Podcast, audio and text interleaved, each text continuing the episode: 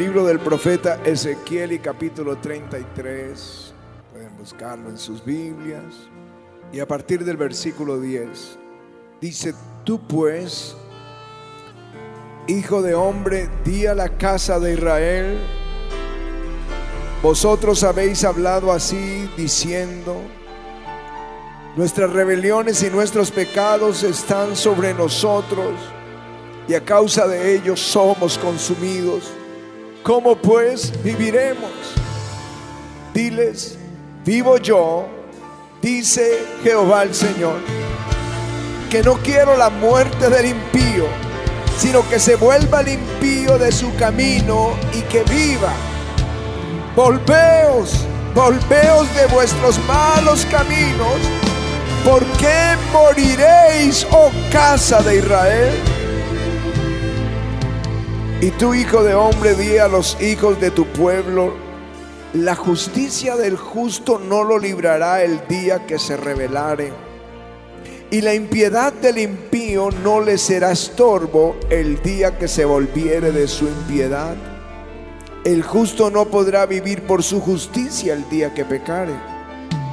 Cuando yo dijera al justo, de cierto vivirás, y él confiado en su justicia hiciere iniquidad, todas sus justicias no serán recordadas, sino que morirá por su iniquidad que hizo. Cuando yo dijere al impío, de cierto morirás, y si él se convirtiere de su pecado e hiciere según el derecho y la justicia, si el impío restituyere la prenda y devolviere lo que hubiere robado, y caminare en los estatutos de la vida, no haciendo iniquidad, vivirá ciertamente y no morirá. No se le recordará ninguno de sus pecados que había cometido. Dilo conmigo, no se le recordará ninguno de sus pecados que había cometido. Oiga lo que el Señor dice, no se le recordará ninguno de sus pecados que había cometido. Hizo según el derecho y la justicia, vivirá ciertamente. Luego dirán los hijos de tu pueblo, no es recto el camino del Señor. El camino de ellos no es recto. Cuando el justo se apartare de su justicia e hiciere iniquidad, morirá por ello. Y cuando el impío se apartare de su impiedad e hiciere según el derecho y la justicia, vivirá por ello. Y dijiste, no es recto el camino del Señor. Yo os juzgaré, oh casa de Israel, a cada uno conforme a sus caminos. Amén. Y amén. Padre, yo te ruego que hables a nuestros corazones. Hoy los abrimos a ti para que tú plantes esta palabra y hoy nos hagas libres a todos.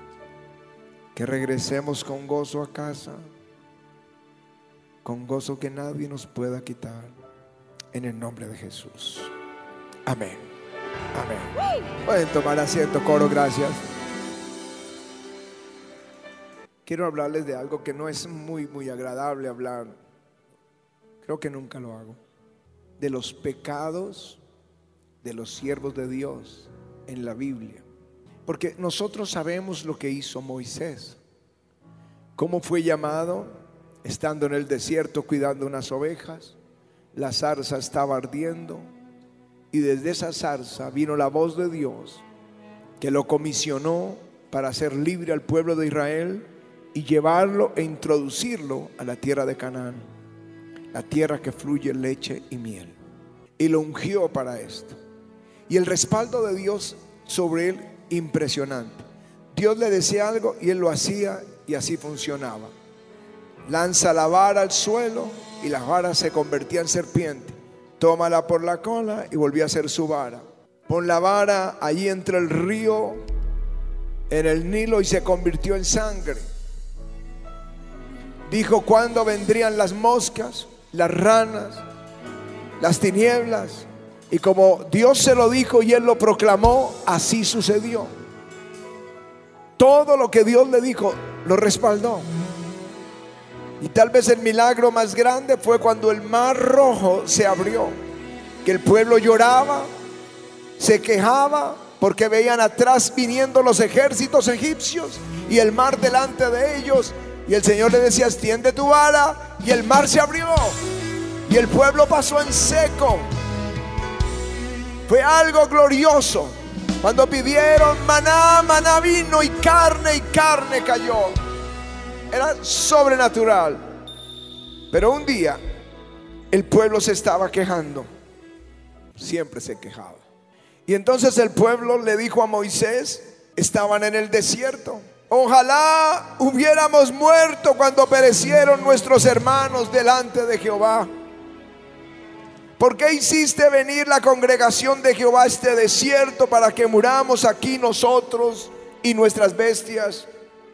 ¿Por qué nos has hecho subir de Egipto para traernos a este lugar? No es lugar de cementeras, ni de higueras, ni de viñas, ni de granadas, ni a un agua para beber. ¿Dónde está lo que prometiste? A veces criticamos a Dios o a veces al pastor. Sembramos y no hemos visto la cosecha. Yo les digo, cuando la cosecha se demora, es que va a ser mayor, va a ser más grande. Yo tengo allá unas siembras, yo creo que muchos las tienen con el templo. Yo estoy esperando esa cosecha. y sembramos con esperanza, limpiamos las cuentas, tenemos listos, ahí viene una cosecha porque viene. Pero el pueblo era impaciente. Y Moisés y Aarón se fueron y se postraron delante del Señor. Y la gloria de Jehová apareció sobre ellos y habló Moisés diciendo, el Señor le habló a Moisés y le dijo, como todas las instrucciones que le había dado, toma la vara reúne la congregación tú y Aarón y tu, hermano. Habla a la peña a vista de ellos. Dilo conmigo.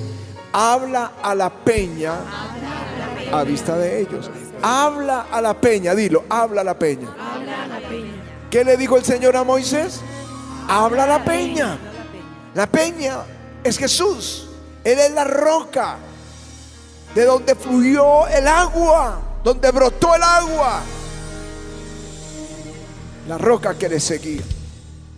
Dice, habla a la peña a vista de ellos y ella dará su agua y le sacarás agua de la peña y darás de beber a la congregación y a las bestias y a los que les gusta así como ir un poquito profundo. Ese es un texto muy neumatológico que tú le pides a Jesús y Él es el que te envía el Espíritu Santo. Las aguas representan el Espíritu. Jesús dijo, venid a mí todos los que tienen sed. ¿no? Si, si, alguno tiene sed, venga a mí y beba y de su interior correrán ríos de agua viva. Ahí no se sabe de qué interior, si está hablando del creyente o de la roca que es Cristo. Pero habla la roca.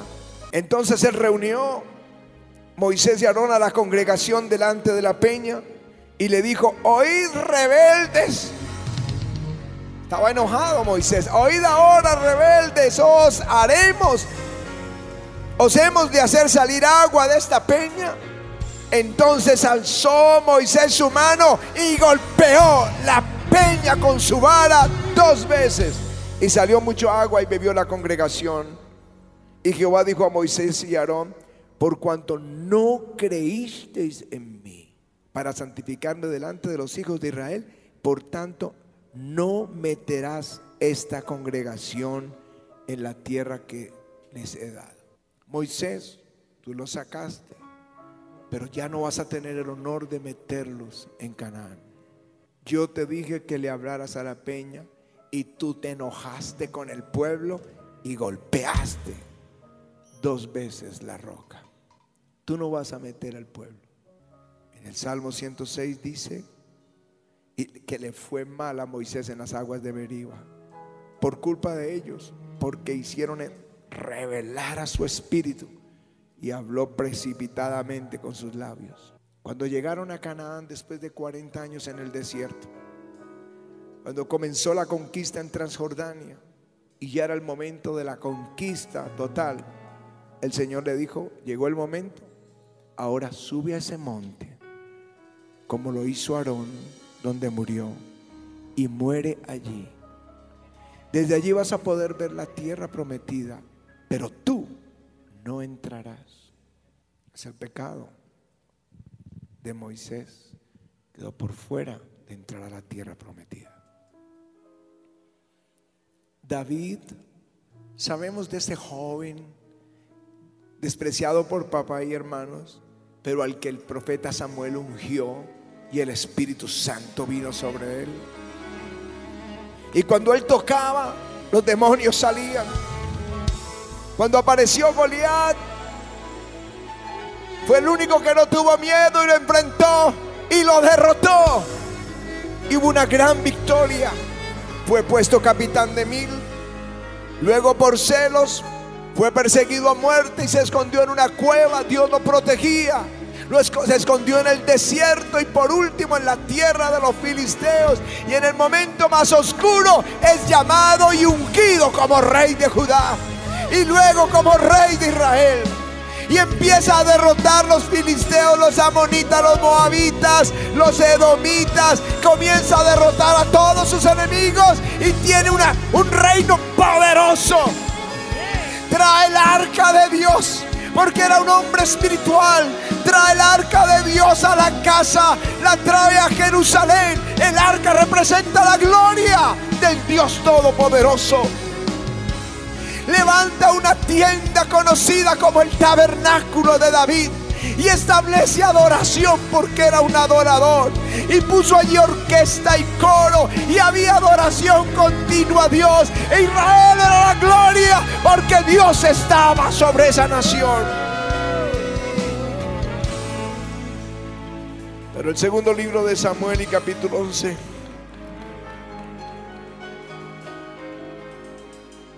en la noche oscura de David.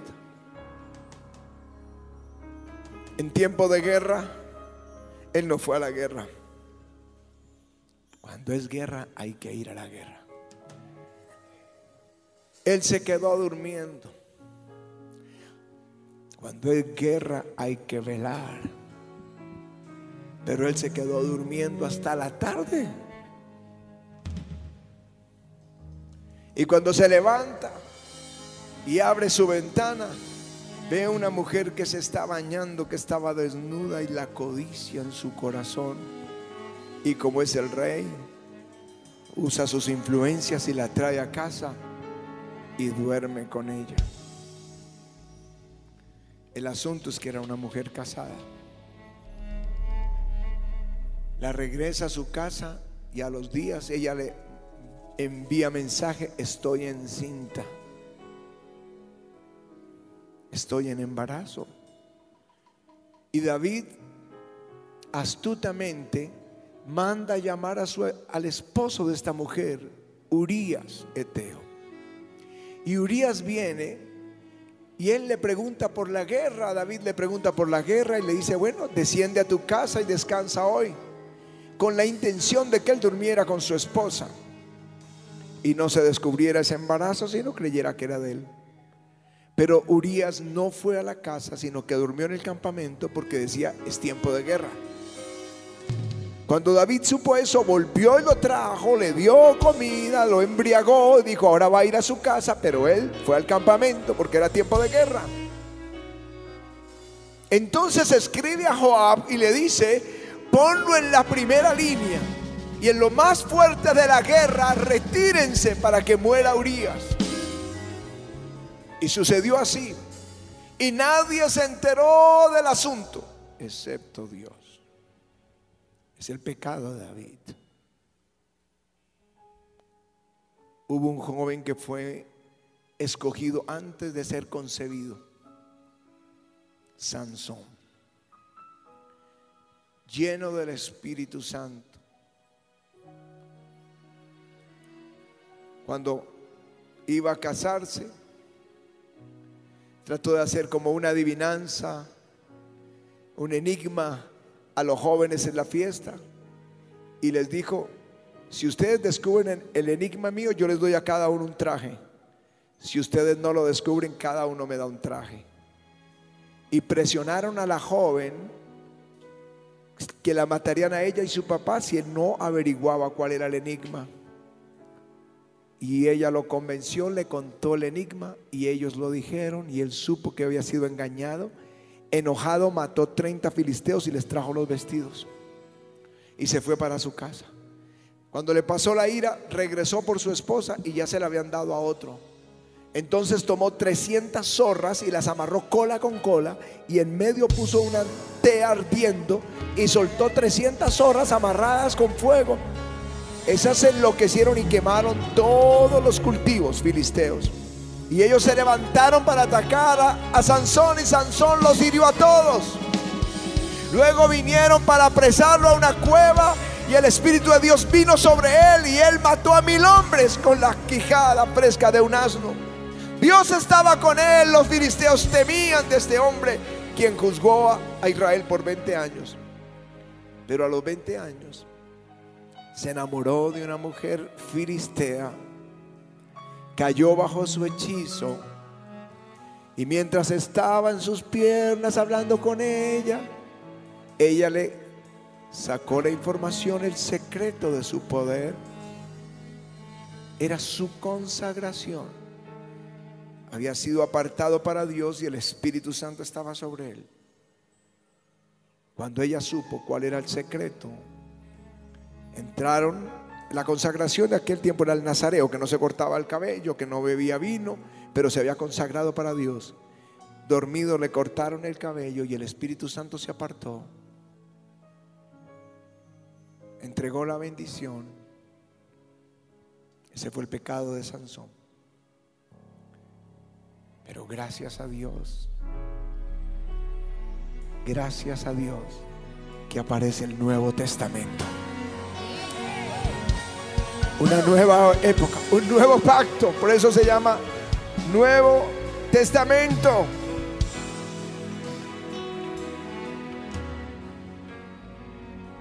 En el Nuevo Testamento no se menciona el pecado de David. Jesús habla de él. Jesús hace referencia a sus salmos y a sus palabras. Jesús dijo como Dios habló por como el Espíritu de Dios habló por boca de David. Los apóstoles hacen referencia a sus profecías y a sus promesas. Y él, David en el Nuevo Testamento, no es el adúltero y criminal. David en el Nuevo Testamento es el hombre de Dios, es el profeta de Dios, es el ungido de Dios. No se menciona su pecado en el Nuevo Testamento. Dios olvidó lo que hizo David. En el Nuevo Testamento no se habla de Moisés y cómo no pudo entrar a la tierra prometida. Se habla de la ley de Moisés. Jesús habla de él, hace referencia a sus escrituras. Jesús dice de él, habla de él como el profeta enviado por Dios. Y en el monte de la transfiguración Ahí está Elías, está Moisés y está Jesús hablando. Ahí estaba aquel que no pudo entrar, pero ahí estaba en la gloria hablando con el Hijo de Dios. Moisés, considerado como un héroe y el líder más grande del Antiguo Testamento. Sansón. Sansón aparece en la lista de los grandes de la fe. En el libro de Hebreos y capítulo 11 hace una mención de estos gigantes. Habla de Abraham y su fe. Habla de, Enoch. Habla de, de Jacob, de Isaac. Habla de Moisés y sus grandes victorias. Y luego dice, ¿y qué más digo? Porque el tiempo faltaría contando de Gedeón, de Barak, de Sansón y lo compara con David, dice de David y de los profetas como Samuel. Ahí él es un héroe de la fe. Aleluya. ¿Por qué? Porque ellos se arrepintieron y cuando tú te arrepientes, Dios se olvida de tu pecado. Nunca más hace memoria de tus pecados. David, ¿cómo se arrepintió David? Pasó un año, todo era secreto, era callado. Él sufría en su interior, pero nadie sabía lo sucedido. Y vino Natán el profeta y le dijo, rey, un hombre rico tiene muchas ovejas y muchas vacas. Y junto a él hay un hombre pobre que solo tiene una corderita. Y creció la corderita con sus niños. Y ellos le dan del bocado, de su propio bocado en la boca de la corderita. Y duerme con ellas, con ellos como si fuera una hija. Y vino alguien a visitar al hombre rico. Y este hombre rico en vez de tomar de sus muchas ovejas, le quitó la oveja al pobre y la sacrificó para hacerle una, una comida al rico visitante. David se pone de pie enojado y dice, ese hombre es digno de muerte, que pague cuatro veces la cordera. Y el profeta le dijo, ese hombre eres tú. Yo te di la casa, yo te di el reino, te di la casa de Saúl, las mujeres de Saúl, te di las riquezas de Saúl. Y si eso fuera poco, te habría añadido más. Y cae David de rodillas. Y es allí donde está ese precioso Salmo 51, donde él está confesando su pecado, donde él está diciendo, esconde tu rostro de mis pecados borra todas mis maldades. Crea en mí, oh Dios, un corazón limpio. Renueva un espíritu recto dentro de mí. No me eches de delante de ti. No quites de mí tu Santo Espíritu. Ese hombre se arrepintió. Y cuando alguien se arrepiente, dice, no tendrá memoria de nuestros pecados. Ese es Dios. Amén. Sansón dice al final de su vida que a Sansón le habían sacado los ojos, lo habían encadenado, era la burla de todos los filisteos y lo llevaron a una gran fiesta. Y cuando él llegó allí para hacer la burla, Allí es donde él clama. La Biblia dice entonces clamó Sansón a Jehová. Ese clamó es que fue a gritos. Eso representaba arrepentimiento. Señor Jehová, acuérdate de mí. Eso es volverse a Dios. Y fortaléceme. Eso es pedir la unción de nuevo. Fortaléceme, te ruego una vez más. Y Dios lo ungió para derrotar ese día más filisteos que en toda su vida. Aleluya. Vine a decirles lo que dice la Biblia en el profeta Ezequiel. Mas el impío, si se apartare de todos sus pecados que hizo y guardare mis estatutos e hiciere según el derecho y la justicia, de cierto vivirá, no morirá todas las transgresiones que cometió no le serán recordadas. En su justicia que hizo, vivirá. Aleluya. Aleluya. Ese es Dios. Él olvida. Y Dios olvida. Él ya no hace memoria de nuestros pecados. No le sorprende que en el Nuevo Testamento no condena ni a Lot, habla del justo Lot. Tienes que estudiar su historia y te dirás, es el justo, pero ese es Dios. Un día yo había contristado al Espíritu Santo. Yo sabía que mi oración no pasaba del techo. Y, yo lo sentía tan lejos de mí, tan, tan distante. Y yo decía, no, Dios, Dios me, me, desechó, yo sé, yo lo sé, Señor. Y yo estaba ya llorando, Señor. Yo sé que, sí, ya. Lo perdí todo. Yo lo creo. Dios sabe que es 100% verdad lo que oí en mi espíritu.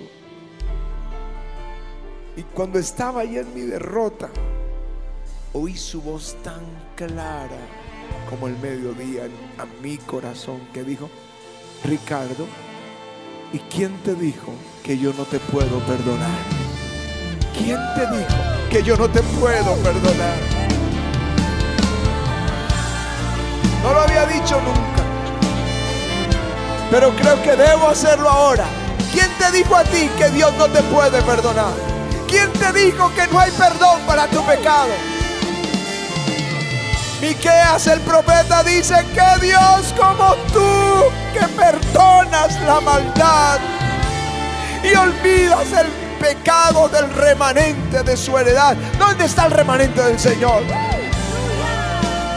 No retuvo para siempre su enojo porque se deleita haciendo misericordia. Volverá a tener misericordia de nosotros sepultará nuestras iniquidades, echará en lo profundo del mar todos nuestros pecados. ¿Sabes dónde está tu pecado cuando te arrepientes? En lo profundo del mar. Y alguien decía y él puso un rótulo que dice prohibido pescar aquí. Deja de pescar, deja de sacar y recordar las malas cosas que hiciste, porque el Dios del cielo ya no se acuerda de ellas. Si tú le preguntas, Él dice, ¿de qué estás hablando? ¿De qué estás hablando? Yo te perdoné, yo ya no sé nada, no haré memoria de eso. Dios olvida, di conmigo, Dios olvida. Olvida gusta este versículo en Jeremías que dice, en aquellos días, en aquel tiempo, dice Jehová, la maldad de Israel será buscada y no aparecerá. Y los pecados de Judá no se hallarán, porque perdonaré a los que hubiere dejado. Cuando Él perdona, no se acuerda, no se acuerda. ¿Cómo es Dios? Preguntas. La mujer sorprendida en adulterio querían apedrearla. Jesús dijo, ni yo te condeno, vete y no peques más. El hijo pródigo, porque preguntas, ¿cómo es Dios? Yo no sé cómo te lo dibujaron, cómo te lo enseñaron en el colegio o en la casa. Pero el hijo pródigo es el perfecto ejemplo de cómo es Dios nuestro Padre. Cuando Él reacciona y dice, ¿qué hago yo aquí? En la casa de mi padre los jornaleros tienen comida y yo aquí perezco de hambre. Iré a mi padre y le diré, Padre, pecado contra el cielo y contra ti. No soy digno de ser llamado tu hijo, pero déjame ser uno de tus jornaleros. Y cuando venía su padre lo reconoció y dice, y corrió a él y lo abrazó y lo besó. Y él comenzó a confesar, Padre, perdóname, no soy digno de ser llamado tu hijo. Y no siguió la palabra porque el papá lo interrumpió y dijo, traigan un vestido nuevo, traigan calzado nuevo y un anillo y, y, traigan el becerro gordo porque este mi hijo que estaba perdido ha vuelto. Si alguien siente el peso de ese pecado que le atormenta, ahí donde está te, puedes arrodillar. Ahí donde, está, ahí donde estás puedes hablar con Dios o venir aquí al altar y decirle, Señor, perdóname y nunca más cargaré el peso de este pecado. El único que te acusa se llama diablo y Satanás. Es el que te acusa, pero el Señor es el que te perdona y no hace memoria nunca más de esto. Acércate aquí. Déjenlos pasar. Ujieres, ustedes están mal parados ahí. Eh, porque no, no disminuyen el, el pasillo. Gracias, hijos. Es para que puedan pasar más rápido. Donde quiera que estén, en las sedes, ahí te puedes postrar. Es un asunto entre tú y Dios.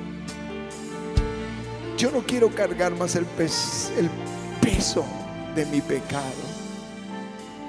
Así que lo confieso y me aparto y Él nunca más hará memoria de Él. Nunca más. Nunca más. ¿Saben quién te lo va a recordar? ¿O Satanás? ¿O algún cristiano inmaduro te señalará tu pecado? Déjalos. Se vuelven instrumentos de Satanás para condenarte. Déjalos. Si Dios te perdonó, nunca más hagas tampoco tu memoria de eso. Nunca más.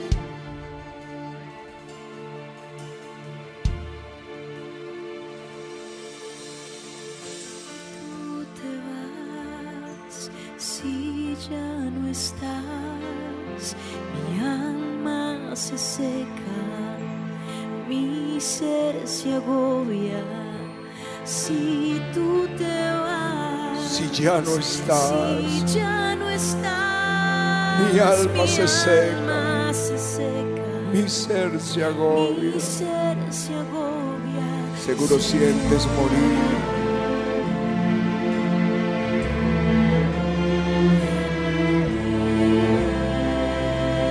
Es lo que el diablo, o es lo que sentías hasta que confesaste tu pecado. Eso es así. Ese silencio de Dios. Siento el silencio. Hay un vacío. Hay un vacío. Mi soledad es mi aflicción. Es mi aflicción. Mi dolor Mi regresa. dolor regresa. Como temor me Como acecha. temor me acecha. Se muere mi corazón. Mi corazón. Pero si tú No, estás, si tú estás, levanta tus manos, tú y yo somos más. Somos más. Cuando tu amor derramas, Tu amor derramas. Y me- tu me. Tu consuelo me levanta, tu mirada me recuerda. Recuerda quién soy en ti. Así que pide a Él, ven y lléname, Señor. Ven y lléname de ti. Ven, Santo Tu Espíritu, espíritu derrama tu gloria. derrama de tu gloria.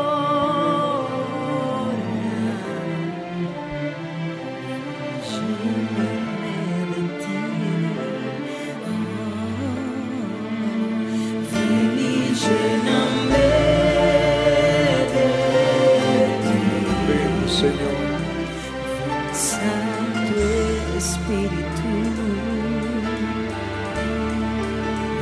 derrama de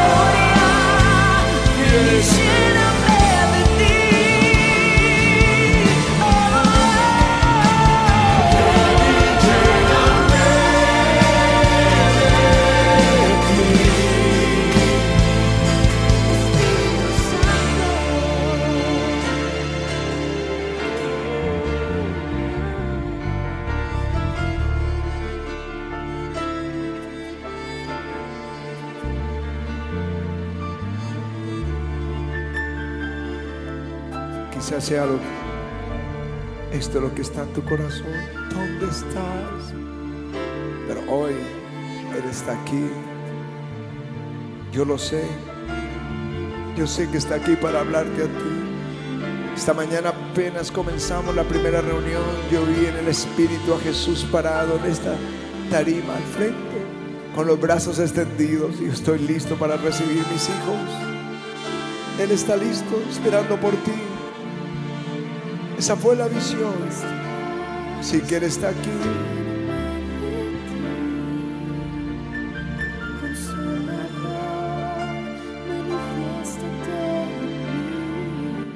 ¿Dónde estás?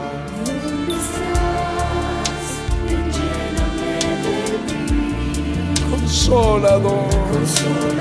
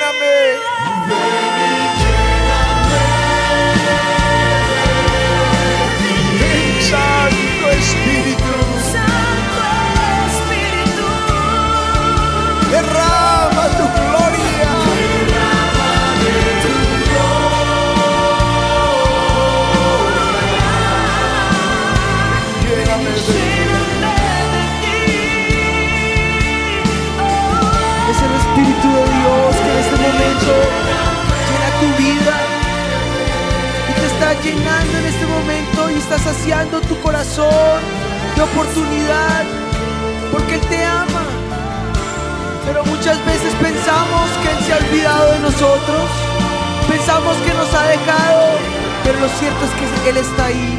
Así que levanta tus manos al cielo y dile Espíritu de Dios, lléname de ti, Espíritu Santo. Llénanos de ti, Espíritu de Dios, en el nombre de Jesús.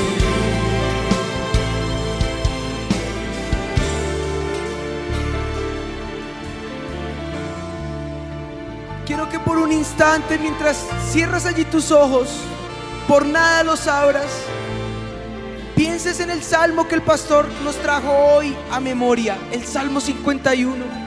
En qué situación David empieza a escribir y empieza a anunciar y a manifestar lo que hay en su corazón. Crea en mí, oh Dios, un corazón limpio. Renueva un espíritu recto dentro de mí. Tú puedes en este momento poner tu corazón delante de Él y dile, Señor, no necesito que lo cambies, necesito uno nuevo. Uno que de ceros sepa honrarte, sepa amarte, sepa respetarte, sepa reconocerte. Renuévalo y ponlo recto dentro de mí. No me eches de delante de ti. No quites tu Santo Espíritu, Señor. Vuélveme el gozo de tu salvación. Y mira cómo cierra. Y espíritu noble me sustente. Yo quiero un corazón que sea noble. Un espíritu que sea recto delante de ti. Que ese sea el que me sustente. Y en ese mismo salmo, casi al final, dice, los sacrificios que tú amas no son los holocaustos que tú esperas, son el espíritu quebrantado. Y ahí es donde sale el famoso versículo que tanto ha caracterizado la humildad de corazón en el avivamiento. Y es cuando dice, al corazón contrito y humillado, no desprecias tú, oh Dios.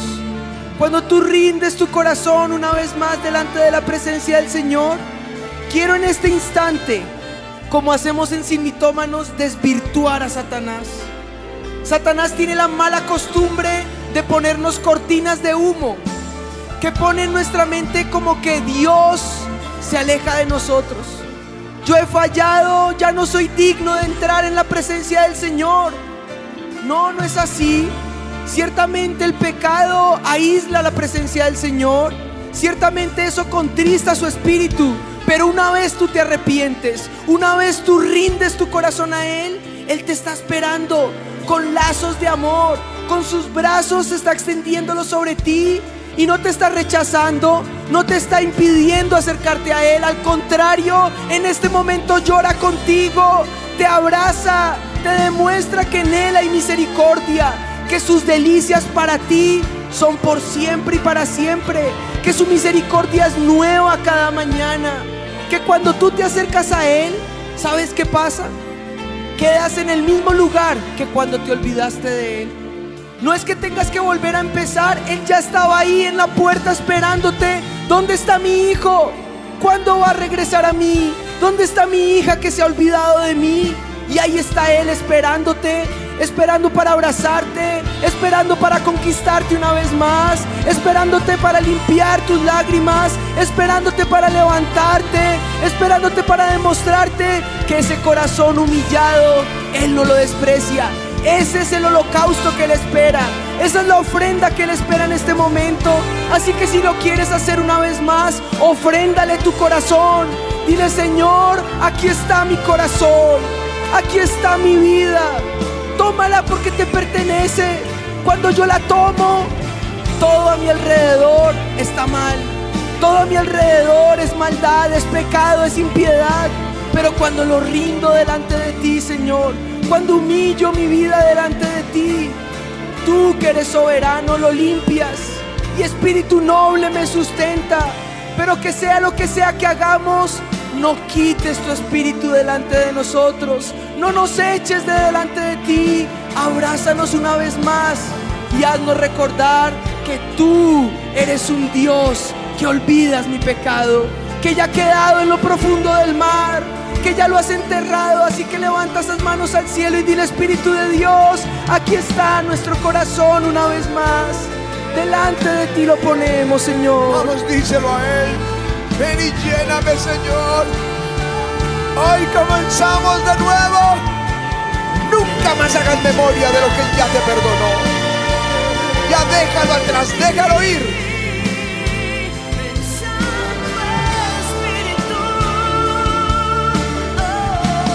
Derrama tu gloria. Y tus bendiciones nos alcancen hoy.